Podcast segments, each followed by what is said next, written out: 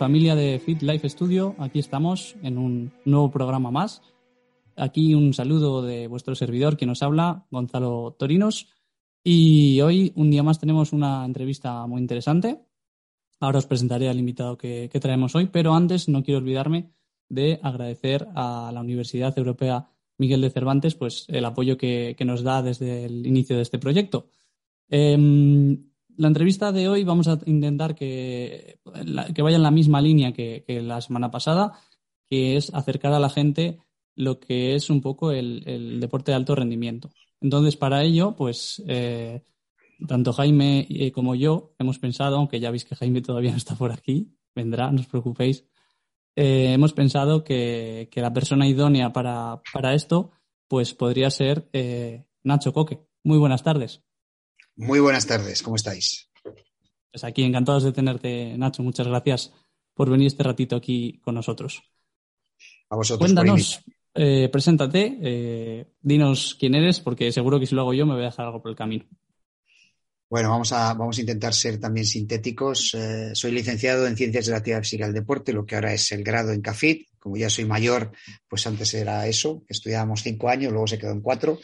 Eh, profesor de bastantes formaciones, de másteres de lesiones. Eh, bueno, he tenido un recorrido bastante grande como profesor fuera de lo que es el ámbito pues de, mi profesión, que es ser profesor de educación física de instituto. Y bueno, mi, mi primer, eh, digamos, eh, mi primera experiencia con, la alta competición eh, ha sido siempre dentro de mi deporte, que es el baloncesto. He estado ligado al baloncesto desde los 15 años como entrenador, después como preparador físico. Y ahí pues entré, pues cuando tenía veintipocos años en la Federación Española de Baloncesto fui escalando desde el buen sentido de la palabra, desde el, el programa de talentos que tenía la Federación Española, pues hasta la selección absoluta, en la que he estado pues eh, en 10 campeonatos. Sigo siendo el coordinador de todos los preparadores físicos de, la Federación Española. Y aparte, pues también a partir del año 2011, pues empecé con algunos deportistas de pádel profesionales de la mano de, Gustavo Prato. Y bueno, hasta hoy, que, aunque llevo poca cosa, eh, en cuanto a pocos jugadores, pues, pues eh, hace poco empecé con, con Arturo Coello, bueno, hace más de un año, eh, de manera ya más seria y con, y con Bea Caldera.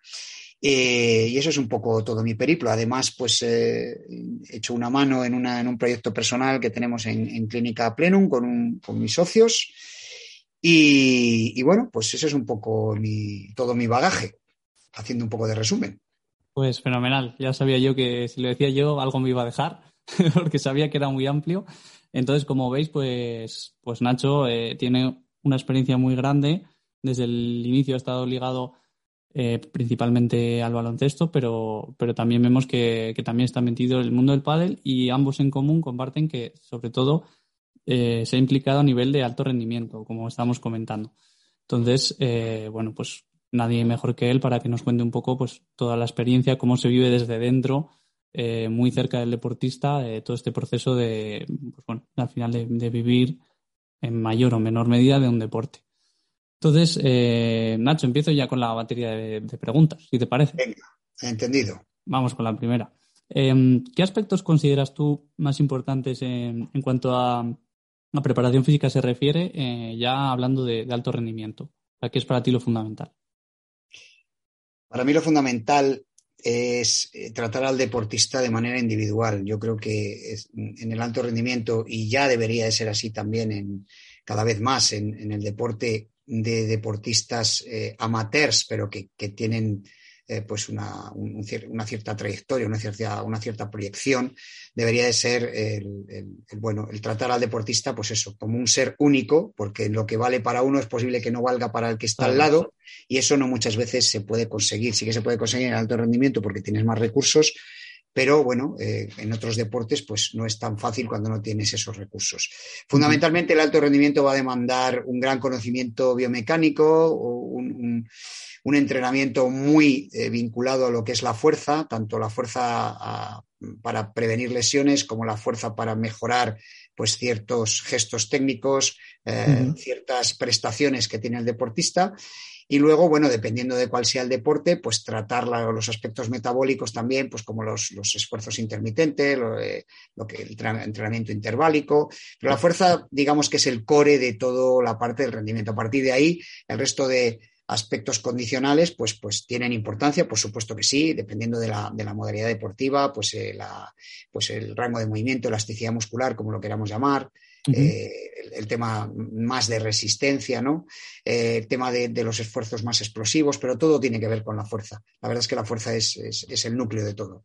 Eso es. Pues aquí, Nacho, tanto Jaime como yo siempre intentamos transmitir lo que acabas de comentar a nuestros oyentes, porque mucha gente igual tiene la idea, como decías tú, de que igual en disciplinas de resistencia igual no tienen que entrar tanta fuerza, pero es que esto no es así.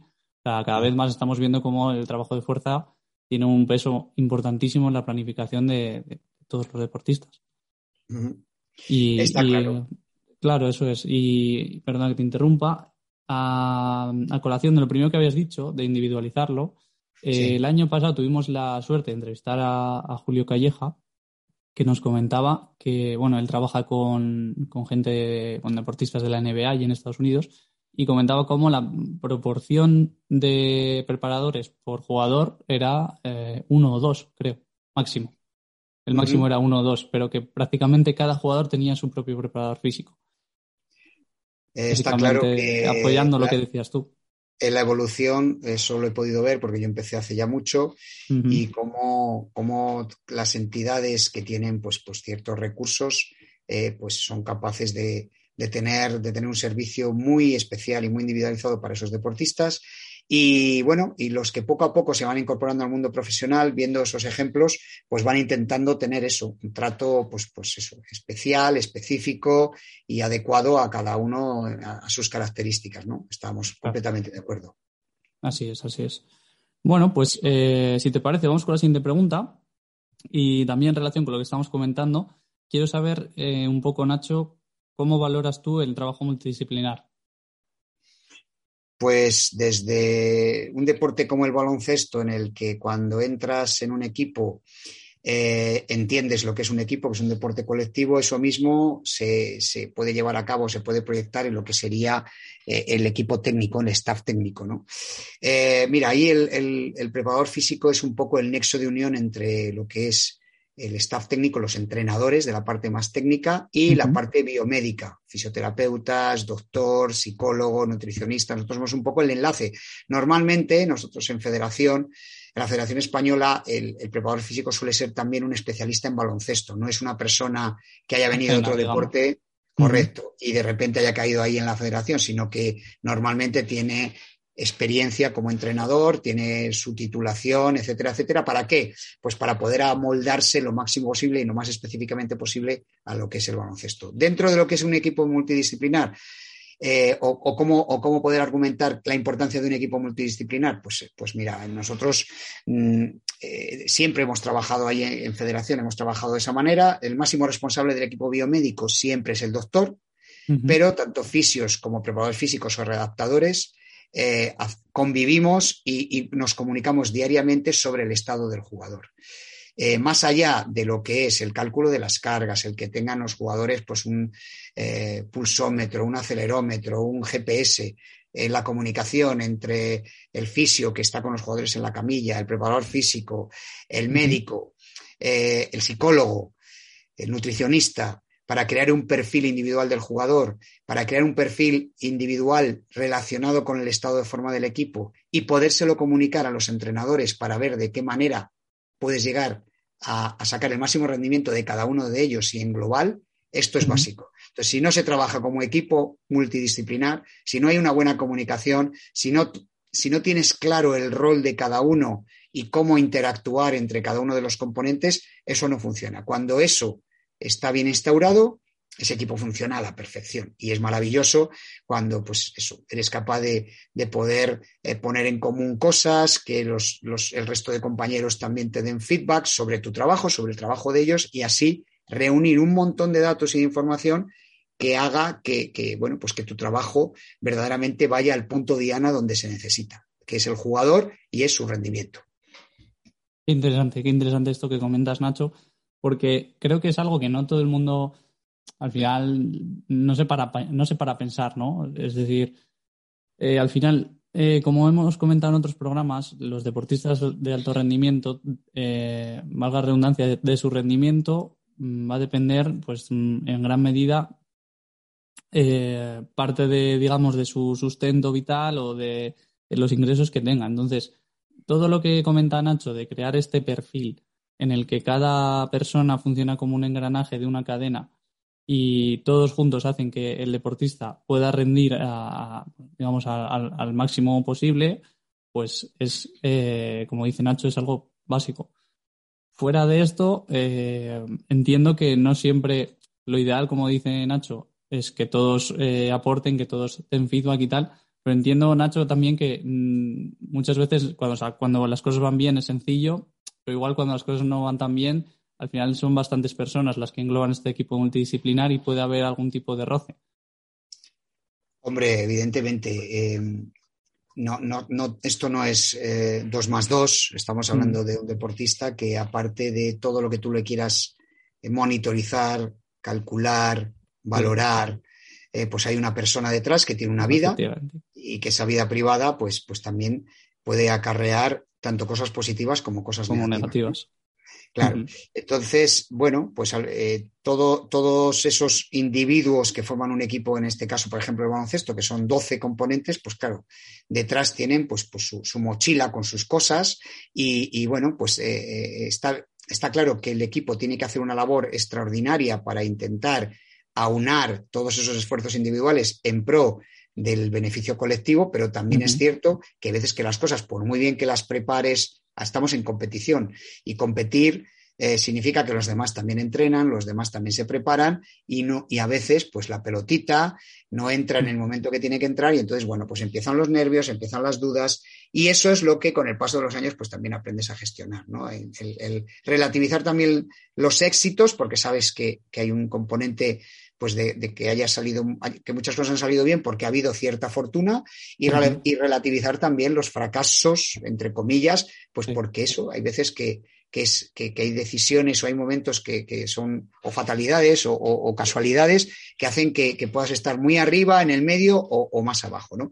Pero a nivel profesional siempre tienes que prepararte lo mejor posible, siempre tienes que trabajar lo mejor posible para que el deportista esté bien atendido y que el equipo, eh, digamos, que, está en el máximo nivel que, pueda, que puedas tú ser capaz de lograr, ¿no? Y ese trabajo se consigue año a año y se consigue siguiendo estudiando, formándote, eh, bueno, con un montón de, competencias que necesitas eh, ir, ir, mejorando, por lo menos no perdiendo cada, cada día, cada año y cada mes. Eso es, eso es. La verdad es que también en esto último que comentabas, Nacho, estoy muy de acuerdo en que em, por más que hagas bien las cosas, por más que estés preparando bien los entrenamientos y por más que intentes eh, llevar todo al, milímetro, efectivamente existe ese componente de, fortuna y además la gente también tiene que entender que entrenar no es lo mismo que competir. O sea, la competición, desde mi punto de vista, no se puede simular un entrenamiento. Tú te puedes acercar en un tanto por ciento, pero es muy difícil que puedas simular ese, ese ambiente que decías tú de presión, de que si empiezan los nervios, que la pelota no entra y demás. Entonces eso también es importante tenerlo en cuenta, que al final por más que entrenes y por más que cuides los detalles, eh, el entrenamiento no es la competición. La competición es algo mm, único, desde mi punto de vista. Está claro. Eh, y luego hay un componente muy importante que tú puedes tener en, tu equipo, eh, gente con muchísimo talento, o un año, pues a lo mejor no tienes gente con tanto talento. El deporte, como igual otros ámbitos de la vida, es talento. Entonces, cuando tú tienes un equipo muy talentoso, eh, tus posibilidades de, triunfar si haces todo el trabajo con, un método, que entrenar es tener un método, pues tienes eh, muchas posibilidades de, que vaya a ir bien. Cuando te toca porque te toca un equipo o que se lesione al jugador más talentoso, si es en el caso de, por ejemplo, del baloncesto, eh, te toca sufrir porque a lo mejor tienes un equipo muy bueno físicamente, pero no tiene tanto talento en la parte técnica, pues bueno, pues a lo mejor los resultados son, son, son peores. Y ahí es donde tú tienes que hacer un trabajo muy bueno como el probador físico, el fisioterapeuta, el médico, para intentar que esa persona, pues por lo menos, aunque no sea talentoso al 100%, pues que en la parte física, en la parte biomédica, esté pues en su máximo posible, ¿no? Y, y sumando, y sumando cositas para, conseguir un, rendimiento pues, eh, óptimo. Qué bueno, qué bueno. Totalmente de acuerdo, la verdad. Eh, Nacho, si te parece, voy a ir con la siguiente pregunta, que esta me interesa en concreto, a ver cuál es tu punto de vista. Y quería preguntarte, ¿qué retos futuros crees que tiene la preparación física en el alto rendimiento o la parte condicional en el alto rendimiento? Bueno, yo creo que hace ya años que tenemos el reto de intentar medir un poquito mejor las cargas, ¿no? Eh, la carga interna es, hay muchos aparatos para medirla, pero tiene mucha complicación. la carga externa y la carga interna al final son valores que, estamos aprendiendo todavía a medir, que hay muchos aparatos que lo implementan y tenemos que entender muchas cosas todavía porque eh, tenemos mucha información, pero no es tan fácil filtrarla y sobre todo contextualizarla. Se están dando pasos de gigante en ese aspecto, pero, pero como cada vez aparecen más herramientas eh, más complejas, pues está aprendiendo muchas cosas que dábamos por sentadas de nuestros propios deportes, se están aprendiendo ahora o se están reaprendiendo.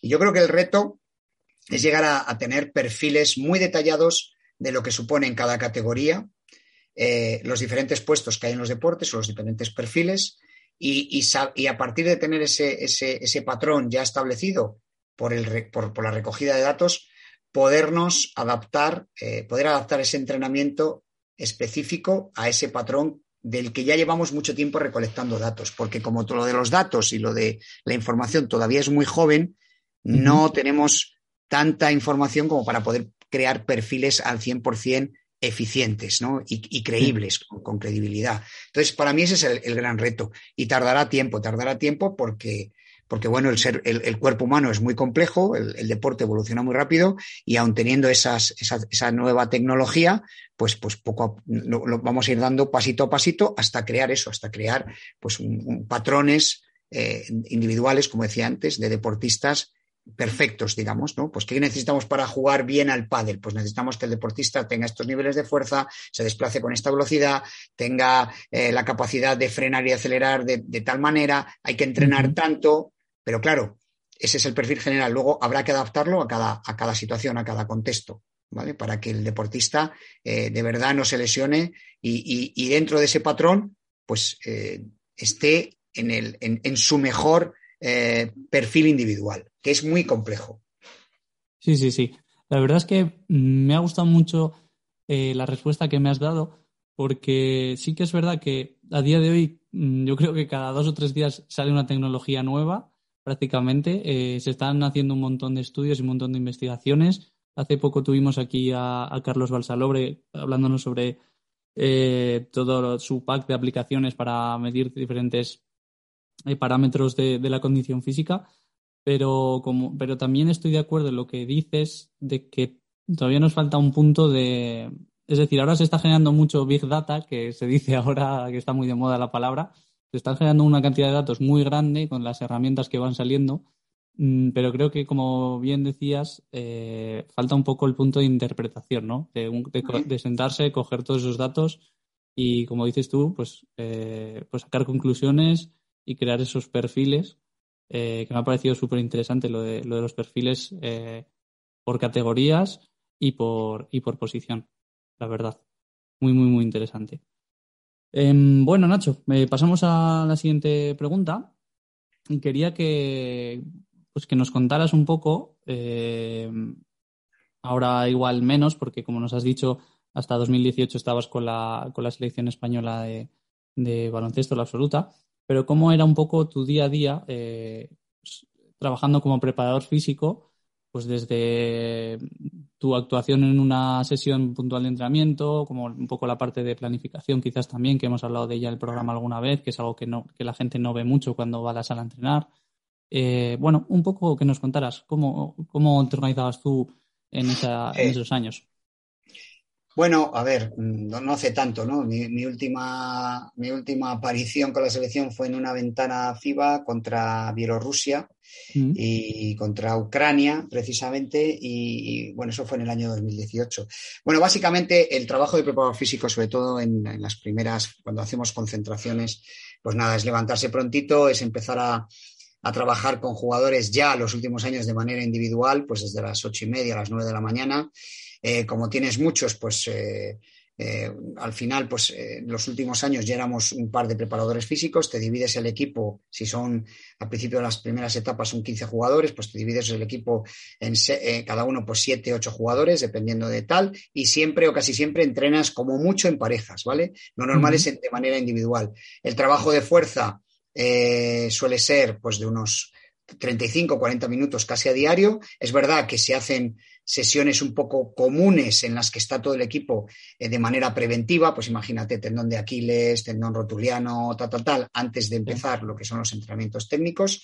Normalmente nosotros por la mañana, después de haber hecho esa preparación física, teníamos una sesión un poco más larga eh, también de trabajo de interválico en pista y después había otro entrenamiento técnico. Eh, hacíamos nosotros hacíamos la vuelta a la calma, eh, que es, eh, bueno, nosotros lo llamamos facilitación de la recuperación, donde ya con los jugadores pues haces pues trabajo de fan roller, bueno, junto con los fisios, pues a lo mejor más tema de recuperación con hielo. Bueno, cada uno tiene sus, sus, protocolos, incluso aunque estén denostados, había gente que le encantaba estirar, hacer trabajo respiratorio. Bueno, eso se daría para una charla la completa. Sí, sí, sí, alguna vez lo hemos eh, comentado aquí, el tema de los, estiramientos. ya sabéis que, dan para una charla completa, ¿no? Y, bueno, siguen siendo muy útiles en muchas cosas. Eh, luego, eh, después del entrenamiento de la mañana, que a lo mejor nosotros empezamos ocho y media, nueve, y esto acababa sobre la una y media hasta que se van todos los jugadores, pues nada, dormir, preparar la sesión de la tarde, y en la tarde es distinto, porque la tarde Sí hay jugadores que van como 35 o 40 minutos antes a hacer sus, sus, protocolos de activación para no hacerse daño. Imagínate pues, que uno va a activar, eh, tiene un problema en el tobillo, va a, activar, va a activar la dorsiflexión de tobillo, el rango de movimiento, el Aquiles prevención, la rodilla, bueno, lo que sea, el hombro, tal, tal, tal. Con, con, sus, con sus cuatro o cinco ejercicios para poder después hacer un buen entrenamiento técnico. Y ahí en la sesión técnica, tanto en la mañana, en la hora de trabajo técnico después del interválico, como en la sesión ya puramente de baloncesto de 5 contra 5, 3 contra 3, de trabajo ya más real, el preparador físico lo que hace, eh, en, mi caso, era anotar todos los ejercicios técnicos para luego, por la noche, en función del trabajo que habíamos hecho de fuerza, en función del trabajo que habíamos hecho de, interválico, eh, en función del trabajo que se había hecho en pista, darle a, junto con los fisios y los médicos, hacer una valoración de todo eso, esa carga a la que habíamos sometido a los jugadores durante todo el día y hacer una propuesta a los entrenadores para el día siguiente. ¿Cómo? Pues calculando el tiempo de la sesión y la duración de los ejercicios un poco más eh, interválicos, un poco más duros, de manera que no, no, le decíamos al entrenador lo que tenía que hacer, pero sí le dábamos indicaciones sobre cuál sería la, mejor distribución mm de los ejercicios, si más en, toda la pista o varias pistas corriendo, si lo hacíamos en medio campo, si lo hacíamos y le damos una estimación de ese, de ese tiempo entrenado. ¿Para qué? Para ir ajustando que el jugador no entre en, una fase eh, de sobreentrenamiento en la cual pues, pues entraríamos en, en, un conflicto, pues eso, a nivel articular, a nivel tendinoso, y que eso luego cuesta mucho revertirlo. Entonces siempre intentamos calcular lo justo para que el jugador vaya entrando en su mejor estado de forma sin hipotecar sesiones posteriores por, esos, por esos, problemas de sobrecarga. Es un poco el día a día. A veces por la noche, eh, después de cenar, pues hacíamos alguna valoración funcional de los jugadores eh, con, nuestros test. Eh, también, pues digamos que con, cierta convivencia bastante con tanto con los fisios como con los médicos para pues poder emitir a veces diagnósticos para poder hacer o reajustar o reformular eh, protocolos preventivos. Bueno estás todo el día estabas todo el día liado haciendo cosas vives en concentración. Claro vives en concentración y entonces bueno pues estás todo el día dándole a la cabeza, trabajando un poco para ayudar a los jugadores, porque no tienes otra cosa que hacer y como te gusta mucho, pues, pues estás ahí en inmersión absoluta ¿no? en, tu trabajo. Total, total, total. Eh, qué interesante. Em, yo quería preguntarte, Nacho, con esto que estabas diciendo que anotabais eh, los tiempos de sesión, Sí. ¿Recogíais también algún tipo de dato por parte de los jugadores? Es decir, algo, algún cuestionario wellness, RP. Sí. Pues mira, eh, yo en este caso te voy a ser bastante sincero. Con la gente ya que es bastante mayor y que... Eh, conoce bastante. Sí, bueno, y que les cuesta mucho el todos los días, el estar rellenando cinco o seis preguntas y que ellos simplemente con decirte, hoy, hoy estoy un 7, hoy estoy tal, te lo resumen rápidamente, eso por un lado.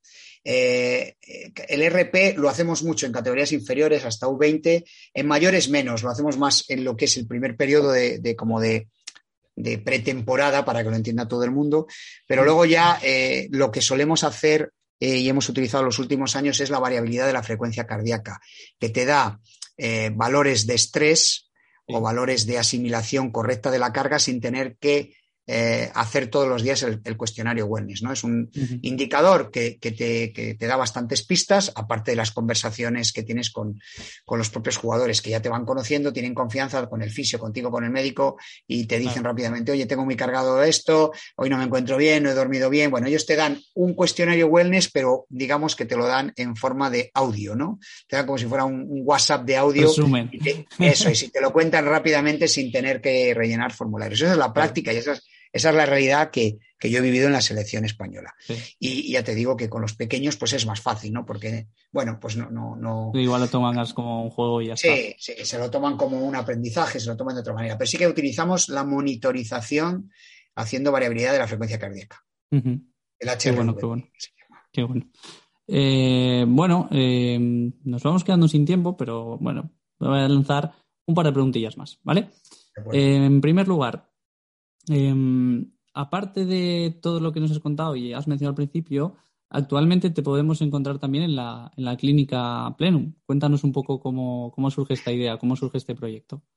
Bueno, nada, pues esta idea ya surge hace ocho años y algo y un grupo de personas pues decidimos que queríamos eh, montar algo en Valladolid eh, privado para que la gente mm, pues eh, pudiéramos abordar sus problemas desde un punto de vista integral, ¿no? Eh, meter eh, psicólogos, nutricionistas, podología, fisioterapia, médicos, readaptadores y, encontrar ahí un punto, un sitio en Valladolid donde pues con cualquier problema no tuvieras que irte a venga, pues tengo un problema en el tobillo, pues venga, primero vete al fisio, luego vuelves aquí, después te vas a hacer unas plantillas, luego vuelves aquí, eso es. Entonces, al final, la salud, eh, eh, bueno, pues desde un punto de vista integral, pues es multifactorial. Y entonces intentamos reunir todo eso en la clínica Plenum. Y ahí pues bueno ya tenemos un montón de profesionales. Ahora hemos abierto otro local pequeñito para hacer readaptación.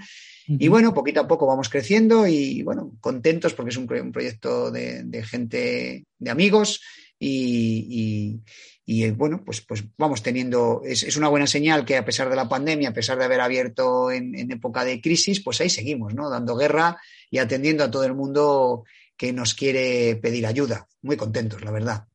Fenomenal, fenomenal. La verdad que suena genial. Encima, como hemos comentado antes, vemos como el trabajo multidisciplinar que has vivido en tu etapa en la selección también se ve aplicado aquí. Entonces, pues me parece que es algo, desde mi punto de vista, ideal. Desde mi punto de vista, ideal. Y, bueno, Nacho, te voy a lanzar la pregunta que lanzamos a todos nuestros invitados, que es una, es una pregunta un poco más personal, si se puede decir así. Y me gustaría saber, pues, ¿qué le dirías a, al Nacho de 10, 12 años? Es decir, a ese niño que empezando adolescente, ¿qué consejo le darías o qué le dirías? Mm, bueno, esto es una pregunta compleja, ¿no? Eh, a ver, De, entrada yo, yo era un niño feliz, con lo cual no le diría disfruta, porque yo, yo estaba disfrutando con 10, 12 años de la vida, era súper deportista, jugaba al fútbol, jugaba al baloncesto, jugaba todo. Mm. Eh, ya disfrutaba de la vida. Eh, que, siguiera disfrutando y a nivel académico, mm, que, que yo no era mal estudiante, eh, tampoco era no, era Stephen Hawking ni, brillantísimo, pero no era mal estudiante. Siempre estaba pensando más en hacer deporte que, en estudiar, pero bueno, no se me mí, A mí también me pasaba. tampoco se me daba mal. Pues, que, pues mira, por ejemplo, que luego me ha tocado hacerlo de mayor, eh, a ese le diría a ese Nacho de los 10-12 años, presta un poquito más atención a las clases de inglés, porque te va a hacer falta cuando seas mayor y te va, eh, y te va a solventar muchísimos problemas y luego te va a tocar hacerlo de mayor, que, cuesta bastante más. El inglés, el inglés en esa época era importante, pero claro, si yo llego a saber lo que después me iba a encontrar, pues hubiera, vamos, me hubiera matado, me hubiera matado por el inglés. Eso lo hubiera hecho correctamente, concretamente, vamos. Qué bueno, qué bueno. Bueno, Nacho, pues eh, nos estamos quedando ya sin tiempo. La verdad que ha sido un auténtico placer escucharte este ratito, agradecerte pues, este rato que has estado con nosotros una vez más. Nada, gracias a vosotros. Y por mi parte, nada, eh, simplemente mm, despedirme, agradecer una vez más a, la Universidad Europea Miguel de Cervantes el apoyo que nos está dando desde el principio. Jaime estará de vuelta pronto con grandes noticias, eh, ya lo escucharéis. Y recordaros que tenéis eh, todas las semanas en nuestro Instagram, arroba Studio 2.0. Eh, publicamos todas las semanas post informativos de, divulgación, por si queréis echarle un vistazo. Y tenéis nuestro correo eh, 4g.gmail.com por si queréis hacernos cualquier tipo de, de consulta. Por mi parte, nada, simplemente desearos que tengáis muy buena semana y un abrazo para todos. And. empty.